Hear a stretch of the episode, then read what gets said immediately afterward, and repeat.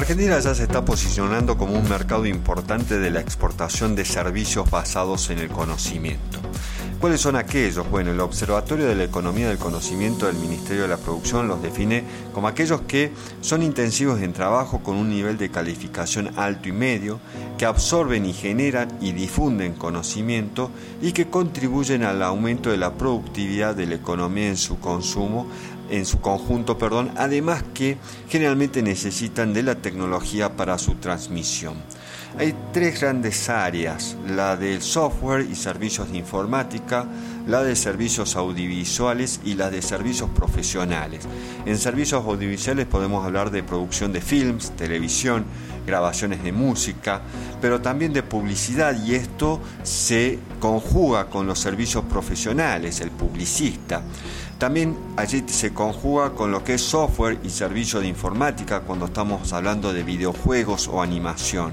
En el software tenemos el desarrollo y producción de programas informáticos, el procesamiento de datos, la creación de aplicaciones y que se conjuga con los servicios profesionales cuando estamos hablando de fintech y de agtech. Fintech es las finanzas tecnológicas, estas aplicaciones donde uno puede hacer inversiones o comprar y vender divisas, y la agtech se relaciona con la tecnología agrícola que va desde eh, las imágenes satelitales para saber cuál va a ser, digamos, el nivel de producción que uno tiene en el campo o cómo ha afectado la sequía a la producción o las inundaciones, cómo ha afectado y esto es manejar, digamos, tecnología. Y después los servicios profesionales que van desde la ingeniería, la arquitectura, la investigación, el desarrollo, los jurídicos, los contables, investigación y mercado, y que se justamente se conjuga con los servicios audiovisuales cuando hablamos de publicidad, con el software, fintech y agtech, por se necesita allí el servicio profesional de gente formada, altamente capacitada en finanzas, en agricultura, y entre los tres, si lo vemos como círculos que se superponen, estamos hablando de propiedad intelectual.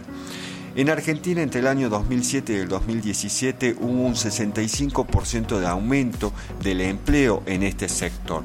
Básicamente un 40% se dio entre el año 2007 y el 2011 y un 15% entre el 2012 y el 2017.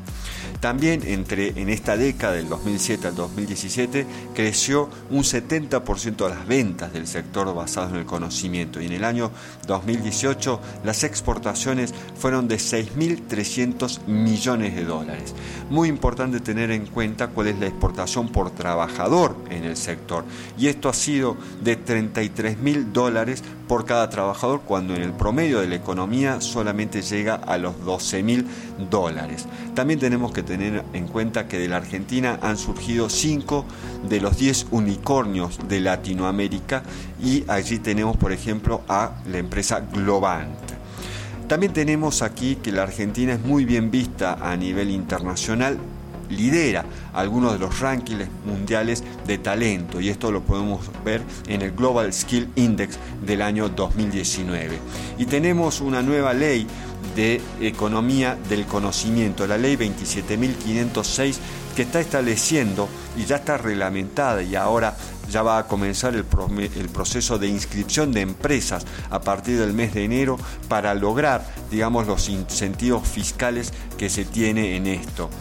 ¿Cuáles son algunos de los incentivos que se plantean? Reducciones en el pago de algunos impuestos y participación en los que son los diferentes polos tecnológicos y clústeres tecnológicos que tenemos aquí en la Argentina. Muy importante entonces leerla y seguir lo que fue su reglamentación, la ley 27.506 de la economía del conocimiento.